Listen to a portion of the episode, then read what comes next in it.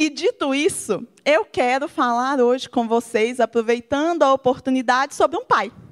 Sobre um pai na Bíblia que foi usado como instrumento de Deus para a salvação da sua família.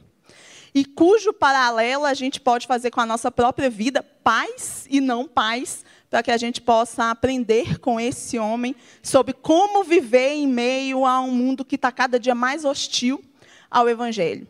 E para falar desse homem, primeiro eu quero usar as palavras do próprio Senhor Jesus, porque Jesus também cita esse homem. Então eu quero convidar você a abrir a sua Bíblia comigo em Mateus, no capítulo 24. A gente vai ler a partir do verso 36 ao verso 39.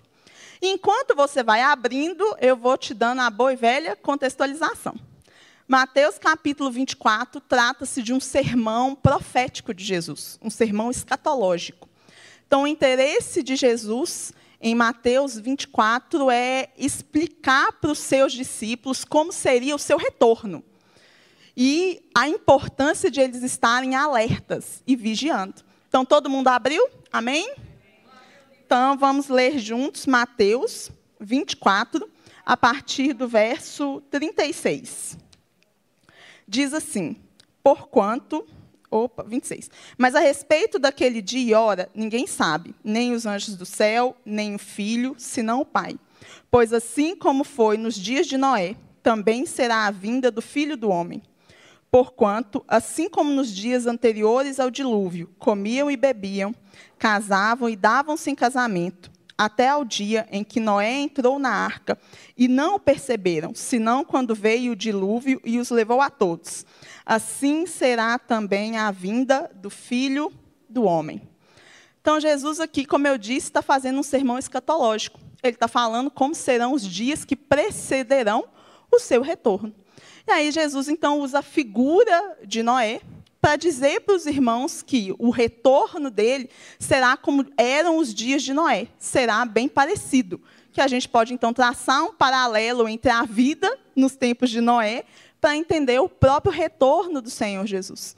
E a primeira coisa que o Senhor Jesus disse é que a vida parecia a mesma, a vida seguia normal.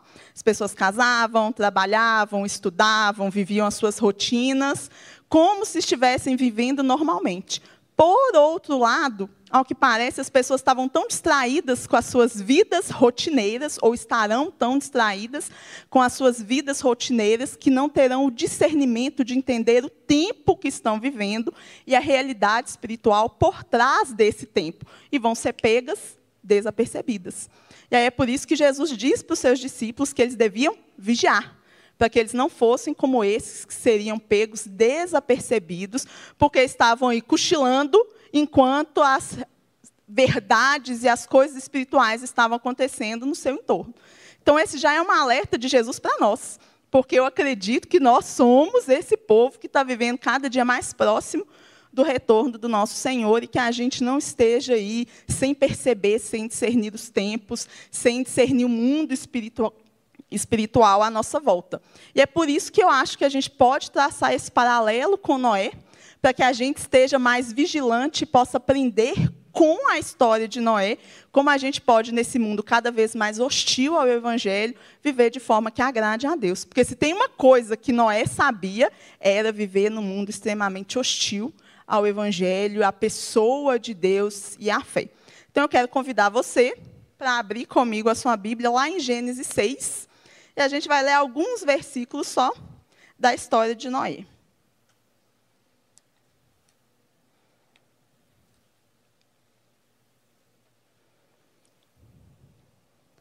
Pode ir, gente? Amém. A gente vai ler a partir do verso 5. Inicialmente do verso 5 ao verso 9. Diz o seguinte: Viu o Senhor que a maldade do homem havia se multiplicado na terra, e que era continuamente mal todo o desígnio do seu coração. Então se arrependeu o Senhor de ter feito homem na terra, e isso lhe pesou no coração.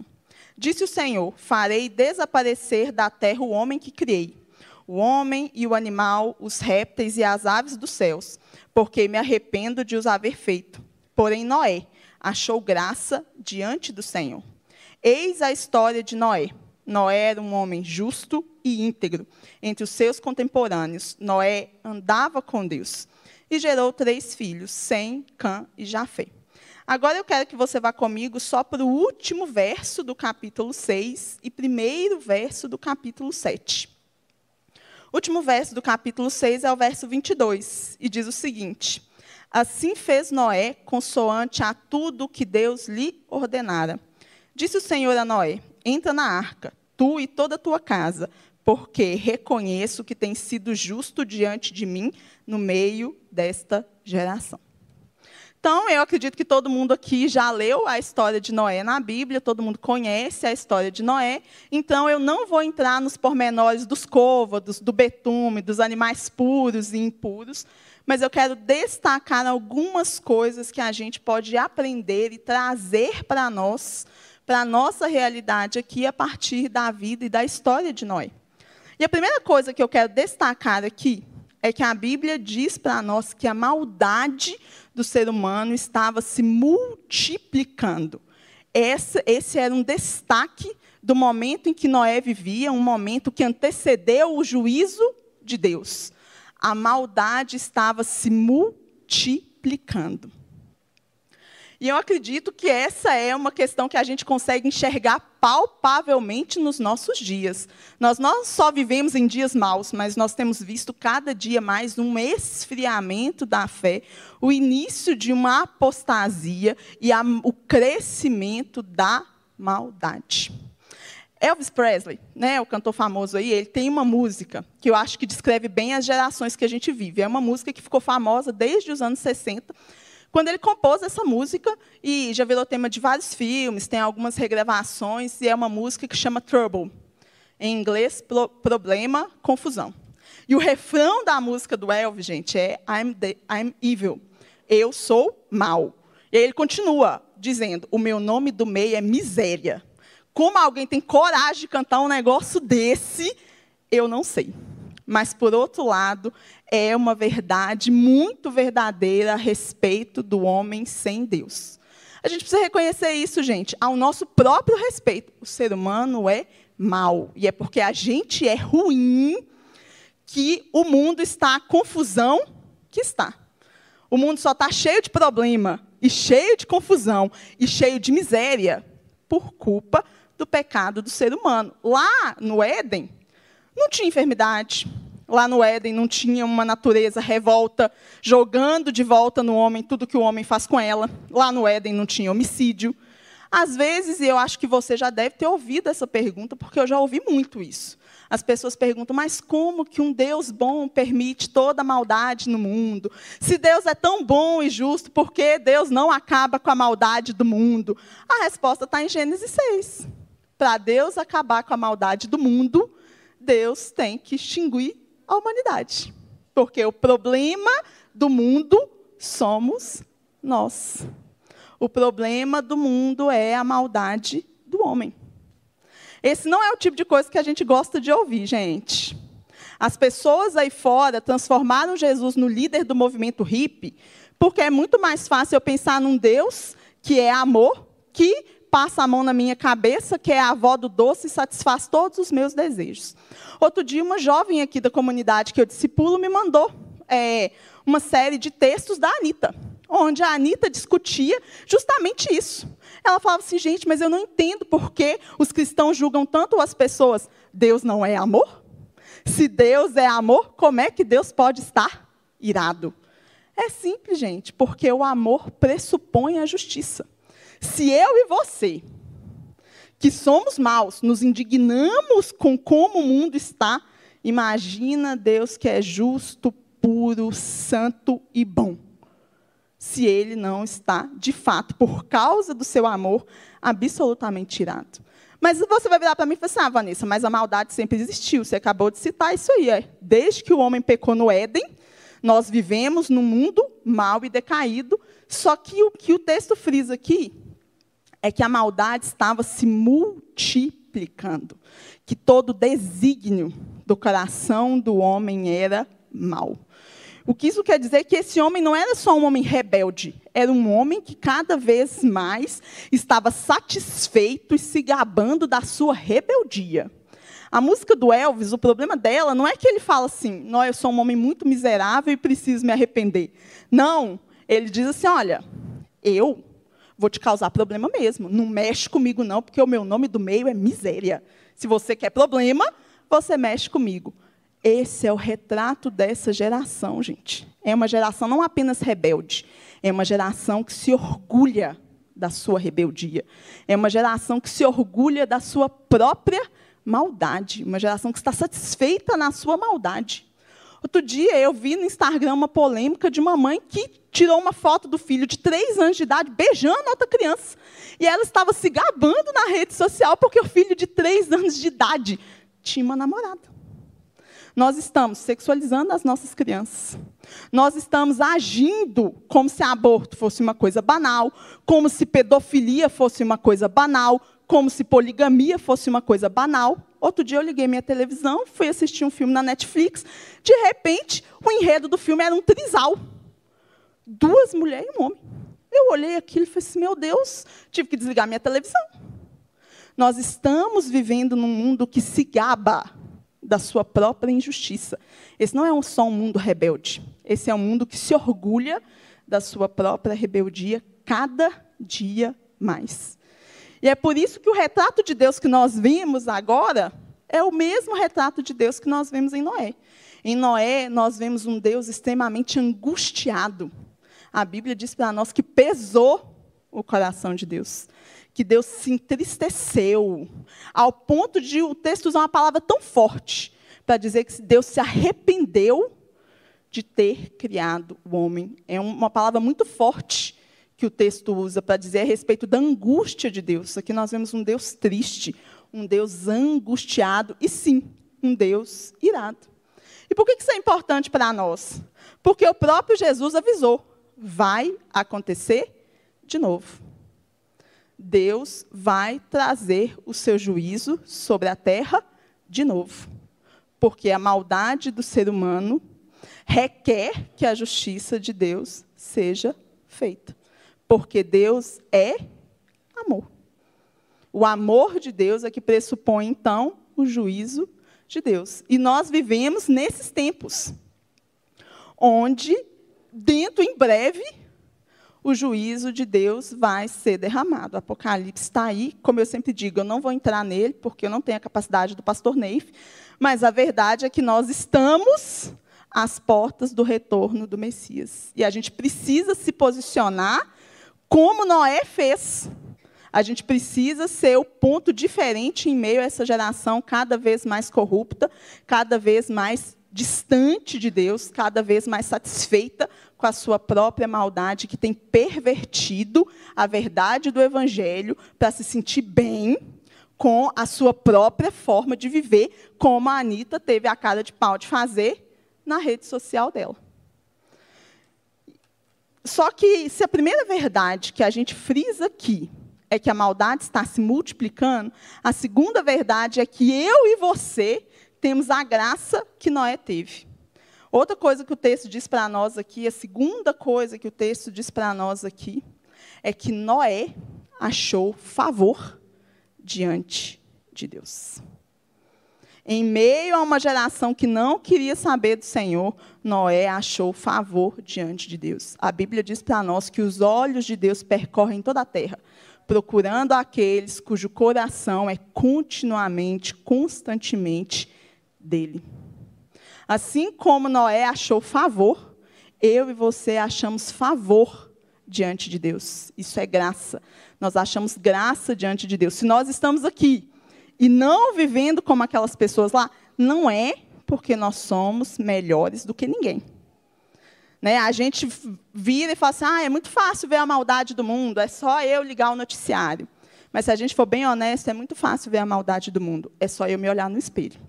A gente precisa entender que fomos alcançados não é pelo nosso mérito, é pela graça de Deus. Eu e você não somos melhores que os rebeldes que estão lá fora. Muito pelo contrário, nós também éramos rebeldes. A graça, o favor de Deus foi o que nos alcançou. Então, que a gente aprenda a olhar para essas pessoas lá fora, estendendo também graça, porque nós fomos alcançados pela graça. A Bíblia, inclusive, narra para nós momentos em que Noé pisou na bola, que é para deixar bem claro que não era Noé. Tem um momento aqui na vida de Noé, quando Noé já tinha inclusive saído da arca com a sua família, estava num momento de reconstrução, que a Bíblia diz que Noé achou que era uma boa ideia se embebedar. E quando a Bíblia diz para a gente não fazer um negócio, gente, não é por Deus, é pela gente mesmo. Então, quando a Bíblia diz, não vos embriagueis com vinho, porque nele há confusão, há dissolução. O exemplo de Noé está aqui para provar isso, gente. Noé achou que era uma boa ideia se embriagar. Aí o filho de Noé pegou Noé numa situação constrangedora. Aí Noé amaldiçoou o filho. Essa maldição desencadeou um conflito e problemas para gerações futuras. Olha que confusão que Noé arrumou. Então, quando a Bíblia diz para a gente não fazer um negócio, é primeiro para a preservação da gente mesmo. Então, vamos seguir o conselho da Bíblia. Inclusive nessa questão aí do não vos embriagais. Lembre do Noé. A confusão foi grande, ele não precisava ter passado por aquilo. Para que a vergonha que ele passou. Gente, bêbado só passa vergonha e arruma confusão. É o resumo da obra é esse. Mas eu acredito que essa história está aqui para ensinar para a gente que não era o mérito de Noé. Era o favor de Deus sobre a vida de Noé. Favor de Deus que alcançou a minha e a sua vida. E o favor de Deus sobre a vida de Noé, a graça de Deus sobre a vida de Noé, capacitou Noé a ser a contracultura da sua época. Noé era o ponto contracultural. Noé estava andando contra a maré, contra a cultura, contra a cosmovisão geral, contra as atitudes ideais do povo da sua época. Como é que Noé conseguiu fazer isso? Porque Noé encontrou favor diante de Deus, e à medida que Noé foi encontrando favor, encontrou favor diante de Deus, a cosmovisão de Noé e a vida de Noé é transformada. E aí então nós podemos aprender com Noé, como ser esses homens que de fato são o ponto de contracultura no mundo em qual nós vivemos. E é por isso que eu quero frisar agora algumas características que o texto bíblico traz para nós a respeito de Noé e que nós podemos aplicar nas nossas vidas hoje. Se nós queremos viver de uma forma que agrade a Deus, mesmo em meio a uma geração que não tem tido o temor de Deus. Né? A primeira coisa que eu quero frisar aqui é que entre o momento em que Noé, em que Deus virou para Noé e falou né, que Noé devia construir uma arca, e o período em que Noé efetivamente entrou na arca, se a gente voltasse em Gênesis 5 e fizer a conta direitinho, vocês vão ver que dá um período entre 100 a 120 anos.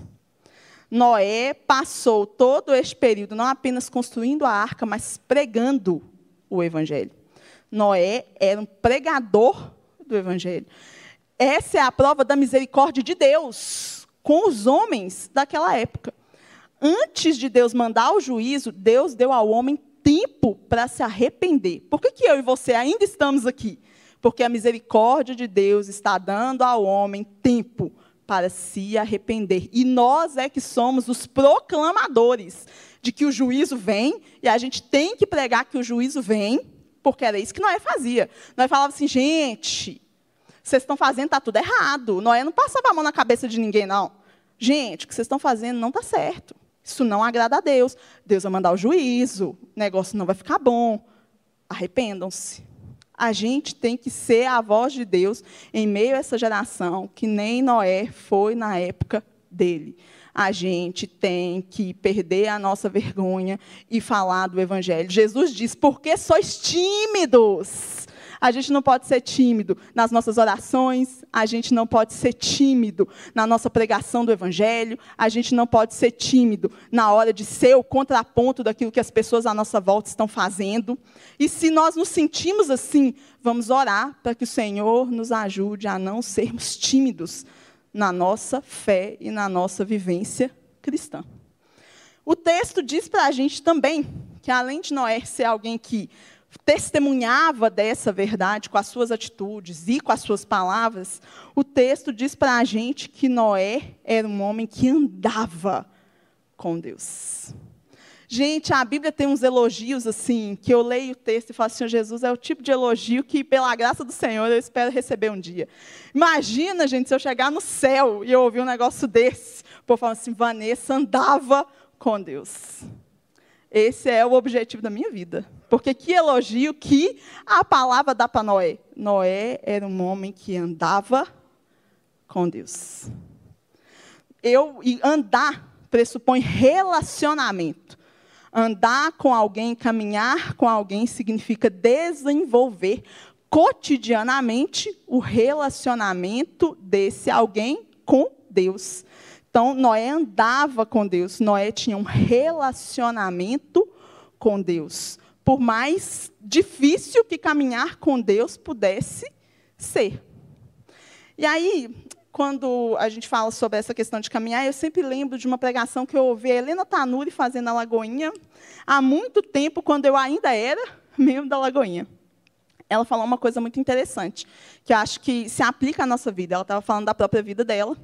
E ela disse que durante muito tempo ela não entendeu esse negócio de andar com Deus.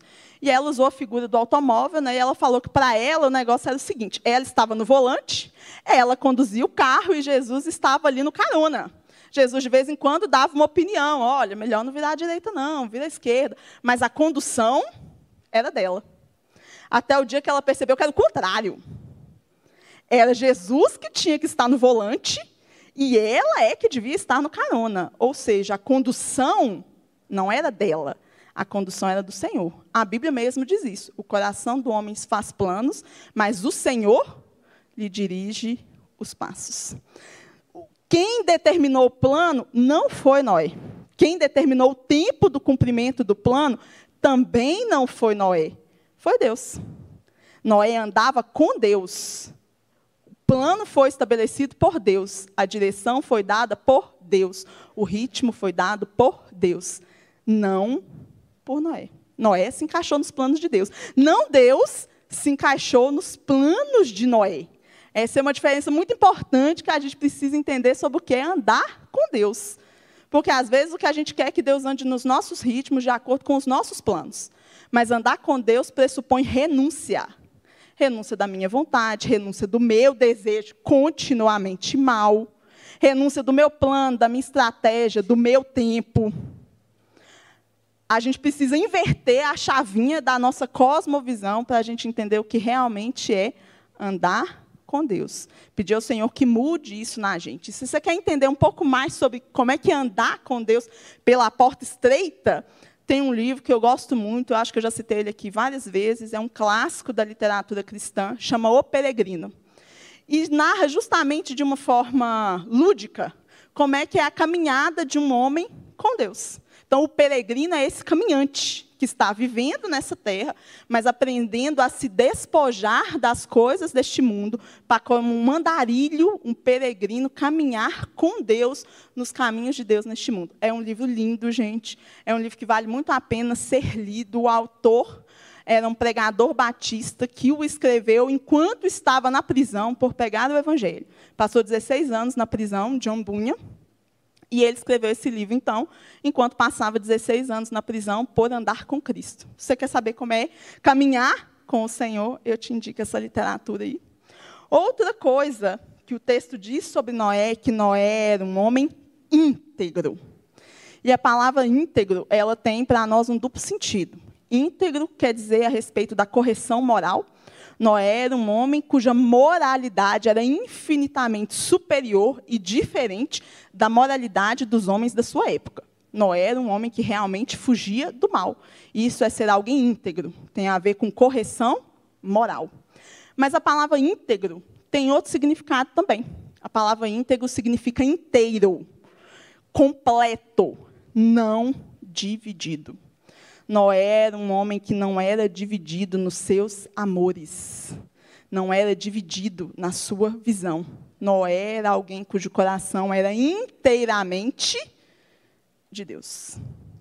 Nós, muitas vezes, a começar em mim, irmãos, temos esse coração dividido entre as coisas do Senhor e as coisas do mundo. Isso geralmente não acaba bem é para nós mesmos.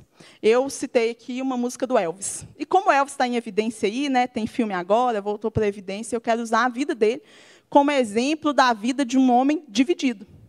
O Elvis era um homem extremamente dividido entre seguir a Deus ou se deixar levar por todos os prazeres e vantagens que o mundo tinha para oferecer. Como é que eu sei disso? O Elvis aprendeu a cantar no coral de uma igreja Assembleia de Deus, onde a mãe dele ajudava na escola bíblica dominical e a família dele frequentava. Uma das primeiras pessoas a perceber o dom do Elvis para a música foi o pastor da igreja dele, que se voluntariou para ensinar o Elvis a tocar violão. Alguns relatos dizem para nós que relatos dos meio-irmãos do Elvis, fruto do segundo casamento do pai dele, dizem que o Elvis incentivava os seus meio-irmãos a ler a Bíblia e que antes de entrar em todos os shows, ele orava. E se você for verificar a discografia do Elvis, você vai ver que ele tem mais de 100 músicas gospel que ele gravou ao longo da sua trajetória musical. Alguns hinos maravilhosos. Amazing Grace, Grande é o Senhor, Aleluia, Vencendo vem Jesus.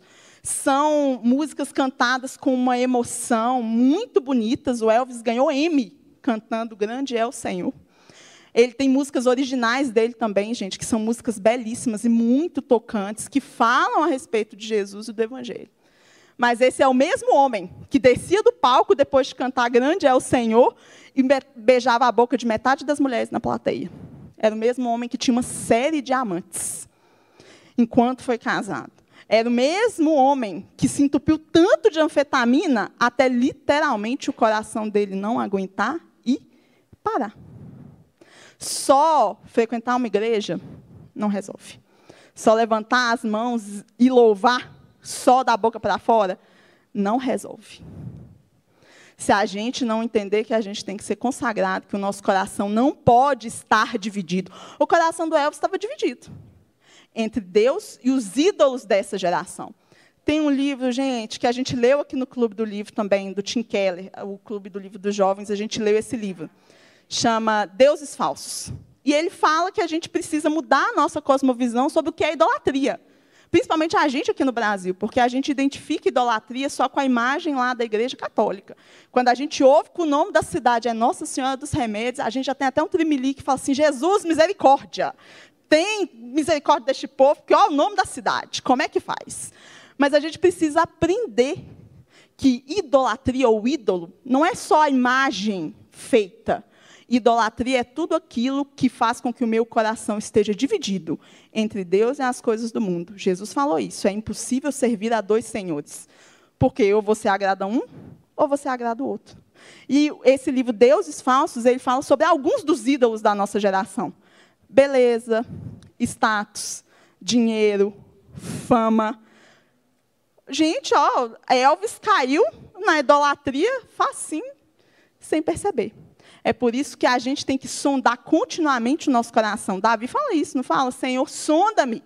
Conhece o meu coração, vê se há em mim algum caminho mau, vê se eu não estou todo divididinho entre as coisas do Senhor e as coisas do mundo. E você que é pai, aproveitando que é dia dos pais, preste muita atenção no seu filho. O Elvis era um menino, filho de crente, que cantava na igreja mas todas as coisas que o mundo tinha para oferecer desviou a atenção do Elvis.